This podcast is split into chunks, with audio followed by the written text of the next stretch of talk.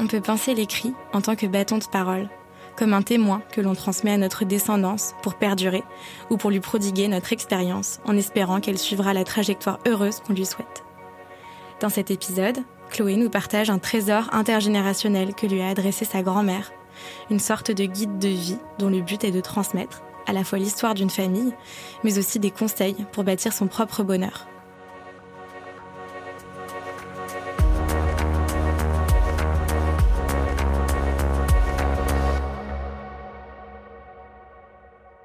Alors le texte, c'est un texte que m'a écrit ma grand-mère. Enfin, c'est un double texte. Il y a le texte euh, lui-même, le, récit, et une carte qui m'est personnelle. Parce qu'en fait, c'est un livre, en tout cas, elle l'a formulé comme étant un livre, qu'elle a écrit à la main et qu'elle a photocopié pour chacun de ses cinq petits-enfants. Euh, si on voit le, support, du coup, c'est un carnet relié euh, plastifié. Il faut savoir que ma grand-mère était institutrice, donc euh, ça se ressent beaucoup d'ailleurs dans le récit, mais aussi dans la forme du document, puisque il est relié avec le petit ressort euh, en métal autour. Euh, elle a même fait une photocopie devant d'une page de couverture d'un livre pour faire comme si c'était un livre alors que c'est relié. Enfin, c'est assez marrant. Et donc, elle a écrit à l'intérieur dans un carnet à la main qu'elle a donc photocopié pour ses, pour ses petits-enfants et qu'elle a associé euh, à une petite carte. Et alors là, pareil, hein, euh, institutrice, donc c'est une petite feuille Bristol sur laquelle est écrit un mot euh, donc, qui m'est directement adressé, alors que le récit lui-même est, plus adressé à la postérité, et en tout cas ses petits-enfants. Bah, comme je l'ai dit, elle est institutrice, donc ça se voit pas mal dans la graphie, ça se voit que c'est les lettres sont régulières, c'est en attaché, italique, c'est vraiment écrit euh, comme. Euh, enfin, moi, si on me demande une écriture d'institutrice, je pense à celle-là. Et c'est assez. Euh, voilà, c'est italique, bien attaché, toutes les lettres sont bien formées, etc. Et elle écrit toujours à la plume. je pense qu'elle écrit tout le temps à la plume. Je pense que ça doit être un, stylo encre bleu à la base et photocopie qui est qui est devenu noir c'est un récit, mais avec une intention de transmission directe. Et d'ailleurs, c'est ça qui est super intéressant euh, dans, dans ce livre, euh, c'est que elle explicite d'ailleurs par certains moments la volonté de transmettre certaines valeurs, euh, qui d'ailleurs, en l'ayant relu ou en y ayant repensé, moi je trouve que les valeurs qu'elle transmet ne sont pas celles qu'elle explicite dedans elle, les, valeurs qu'elle met dedans, euh, elle veut transmettre le sérieux, le fait de, travailler, qu'il faut euh, être sage, qu'il faut bien faire sa vie, que c'est important, que tout se mérite, etc. Alors que le contenu de l'histoire dit complètement l'inverse, et dit euh, récit de liberté où elle a fait des choix contre-intuitifs, qu'elle n'a pas suivi la norme, quitte à se brouiller avec sa famille, enfin c'est absolument inverse. Alors que quand on regarde ce qu'elle dit, même dans le mot euh, qu'elle me dit, c'est que toi, euh, notre Chloé chérie, ce sens de la vie, de lutter, de travailler pour arriver à ton but fixé, tu l'as compris toute petite.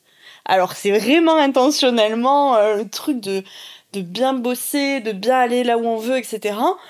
Alors qu'en fait, si on relit le truc, on se dit mais non, pas du tout quoi. C'est juste une, femme qui a fait plein de choix de liberté, qu'elle a choisi l'amour et que c'est une histoire d'amour. Donc c'est un récit de transmission, mais qui transmet des trucs, mais pas forcément ce qu'elle a voulu transmettre euh, au départ. Bah, en fait, ma grand-mère, elle est hyper souriante, hyper rieuse, hyper euh, joyeuse, euh, toujours très enthousiaste dans son couple. Donc mon grand-père, c'est un peu mon grand-père qui a du caractère et elle qui est très on va dire, plus effacé, etc. Et un truc qui m'a hyper troublée, et d'ailleurs je l'ai relevé dans, dans le livre, c'est qu'à un moment, elle décrit le couple de ses parents. En fait, elle fait cette allusion euh, deux fois dans le, dans le récit, mais il y en a un où je pense qu'elle s'en est pas rendue compte en l'écrivant, mais en fait, elle se décrit au moment où elle décrit sa mère. Du coup, elle dit mais en me relisant, je m'aperçois que j'écris mon père, mon père, mon père, et je parle très peu de ma maman. C'est normal, elle ne se faisait pas remarquer. Mamie Juliette était très douce, très croyante, elle vivait pour le bonheur des siens. Elle faisait partie de la génération des femmes qui vivaient un peu dans l'ombre du mari. Elle ne savait pas s'imposer, elle disait ce qu'elle pensait être bien, elle souffrait parfois, mais se taisait. Elle aimait beaucoup chanter en faisant son travail. Elle était de naturel gaie. Mon père, en riant, lui chantait souvent cette chanson. Le souci, merci, ça m'est égal. Les ennuis, tant pis, je m'en fiche pas mal.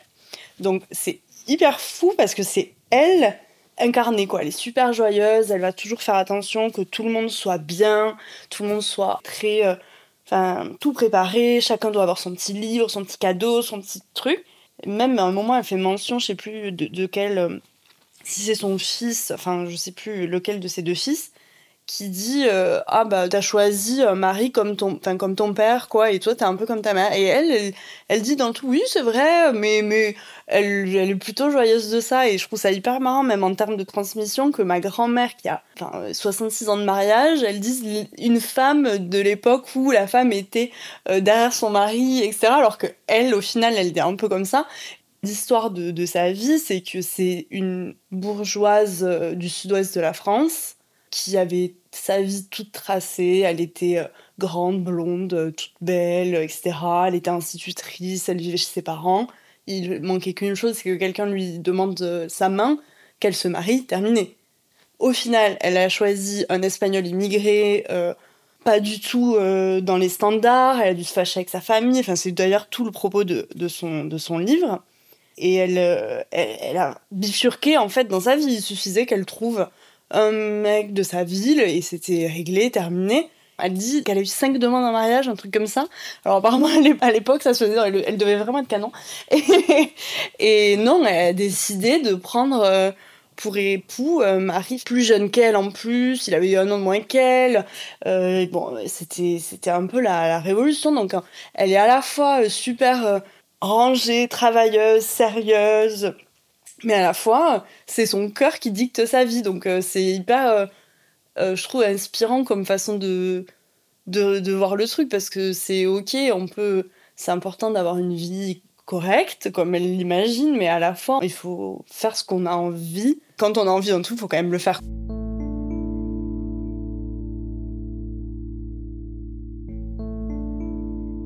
Il y a quand même un fort truc familial parce que elle écrit ça pour ses cinq petits-enfants. Et l'histoire, donc, c'est euh, j'étais euh, tout tracé, ma vie était toute tracée, je fais une bifurcation, je trouve un immigré euh, qui n'a pas de travail, enfin, si, il avait un travail, bien sûr, mais un travail vraiment. il travaillait dans les travaux publics, il construisait des routes, enfin, ouvrier de base, enfin, c'était impensable pour, pour son niveau social.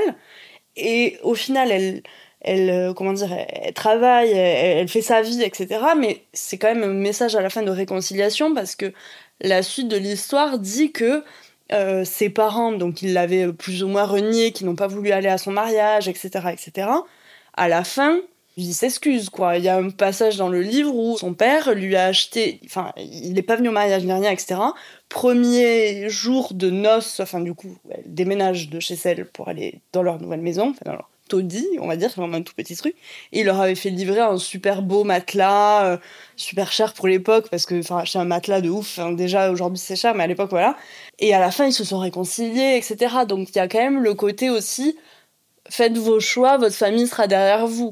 Et je sais que, et ça c'est valable pour mes deux grands-parents, qu'ils aient vécu ça dans leur vie ils acceptent pas du tout l'idée d'aller à l'encontre des décisions de leurs enfants ou petits-enfants.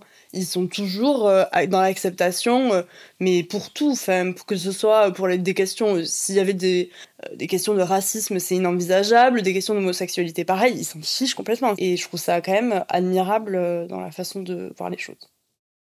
Elle l'a écrit l'été 2007, et le texte commence en mai 1955.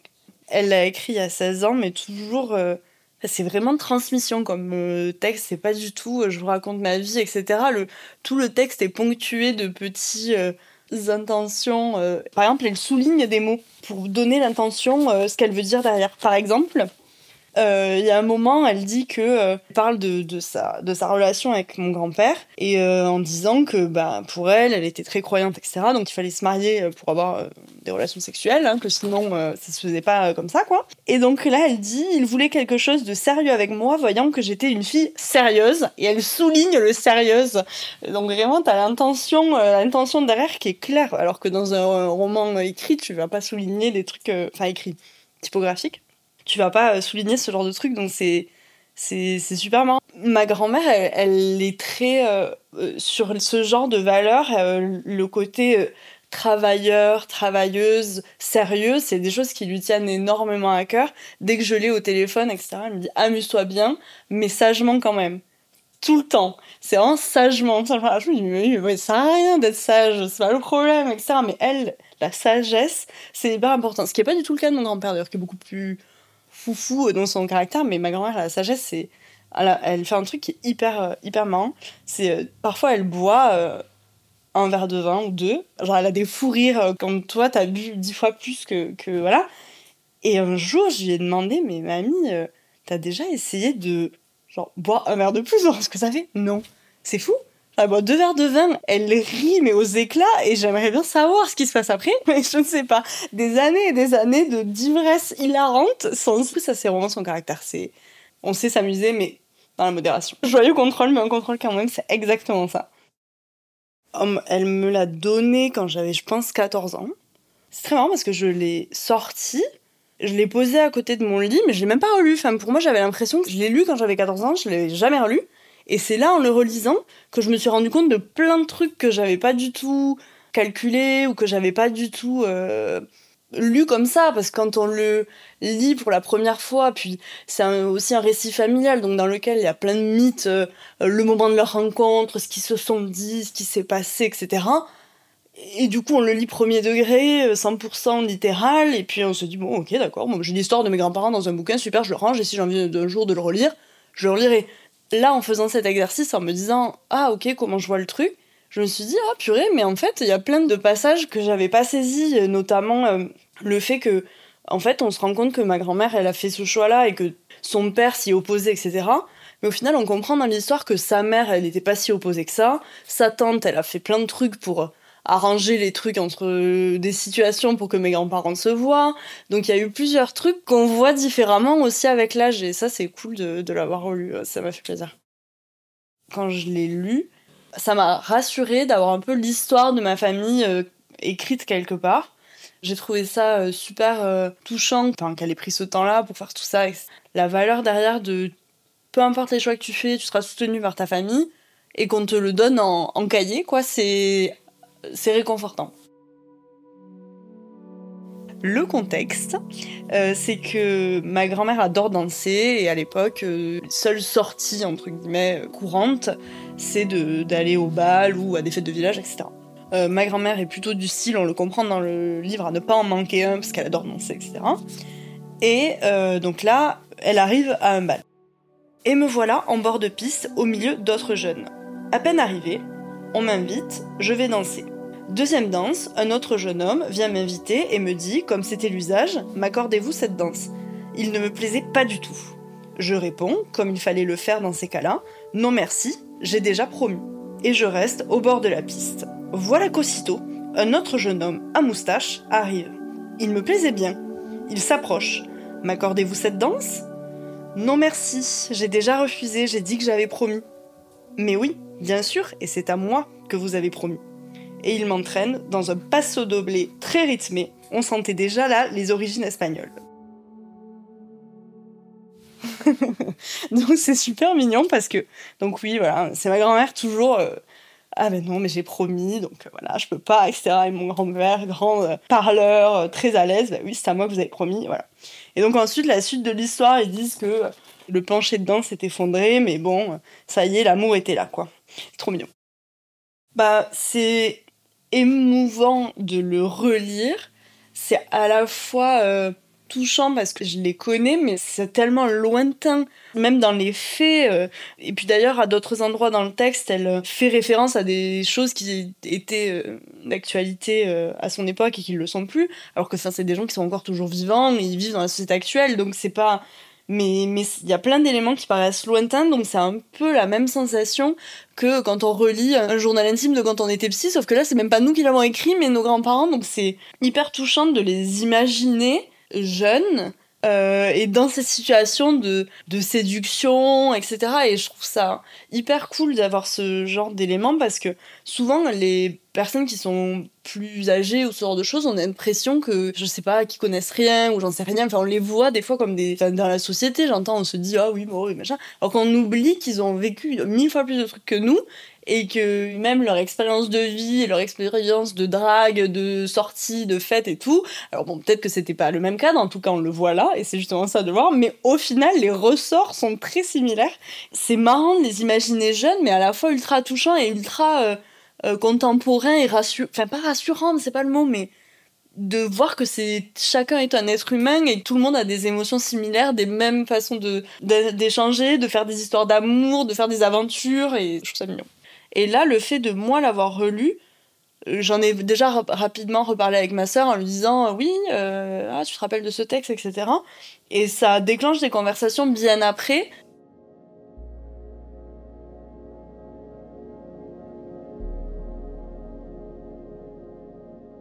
Bah, du coup, par vestige, si on entend côté pièce hors du temps, non, je trouve pas, parce que justement, en le lisant, ça a tout d'un vestige parce que c'est écrit en 1955, enfin c'est pas écrit mais ça relate des faits de 1955.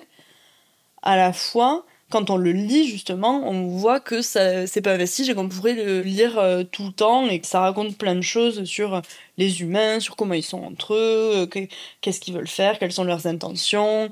Euh, c'est pas du tout manichéen non plus. On voit que chaque personnage, le père qui était plutôt contre devient plutôt pour, euh, euh, la grand-mère qui est euh, plutôt hostile devient plutôt. Voilà, enfin, il y a plein de, de, choses sur l'évolution des humains, donc non, c'est pour moi pas un vestige. Après, au sens, si on prend le mot vestige comme un peu pièce de, de musée et qu'on peut transmettre de génération en génération, oui, on peut dire ça, mais. parce que c'est un élément de transmission, mais c'est pas désuet pour moi et c'est pas quelque chose à, classer quoi. Même je pense que ma grand-mère, vu son caractère, c'est pas dans l'idée de euh, je suis éternelle. Il n'y a pas du tout ce côté, euh, c'est vraiment je l'écris pour vous, pour que vous ayez un maximum d'éléments en tête. Il n'y a pas d'ego trip derrière de euh, je m'écris, je me raconte. Non, c'est vraiment destiné aux autres. Ben, moi, j'écris pas. Euh, enfin, j'écris pas au sens rédigé. En revanche, j'ai un, un agenda tous les ans dans lequel j'écris ce que j'ai fait ou ce que je veux faire. Donc, euh, si j'étais voir une pièce de théâtre, si j'étais en week-end, etc. Donc, c'est des bullet points sans aucun intérêt, mais c'est une façon pour moi de me remémorer les éléments. Donc, je pense que la vision de la transmission, à ce stade, moi, je l'ai pas du tout parce que oui, ça fait plaisir de parler de ces histoires avec ses amis, mais de là à leur dire je vous ai écrit ma vie, je pense que ça va pas intéresser grand monde. Le jour où j'aurai peut-être des enfants, leur raconter des, choses, euh, je trouve ça cool. Et je pense que j'aimerais bien le faire, surtout que, en fait, je trouve ça hyper rassurant et intéressant de savoir que les gens qui sont plus âgés que toi, ou soit dans ta famille ou pas, ils ont encore des, des questions, ils ont même s'ils ont vécu des choses difficiles, en fait ça va.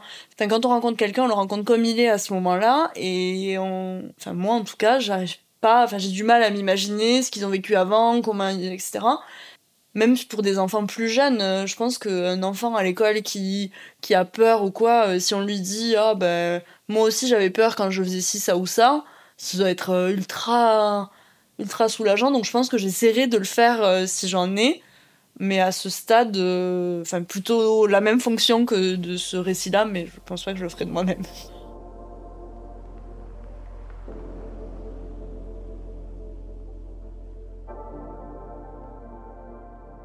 Bah, je la remercierai en tout cas d'avoir euh, fait ce, ce travail à la fois d'écriture, mais aussi d'amour et de transmission qu'elle a fait et qu'elle continue de, de faire en permanence. Euh, ben, je remercierai aussi euh, mon grand-père euh, qui a contribué à cette histoire directement, mais qui a aussi mené ce travail c'est quelque chose qu'ils ont fait du coup à la temporalité de cette histoire au moment où ils l'ont écrit. Je suis Colline Ohaillon et vous venez d'écouter Vestige. Le mixage son a été réalisé par Tiernan Pirouet et le thème musical composé par Adrien Cutillas.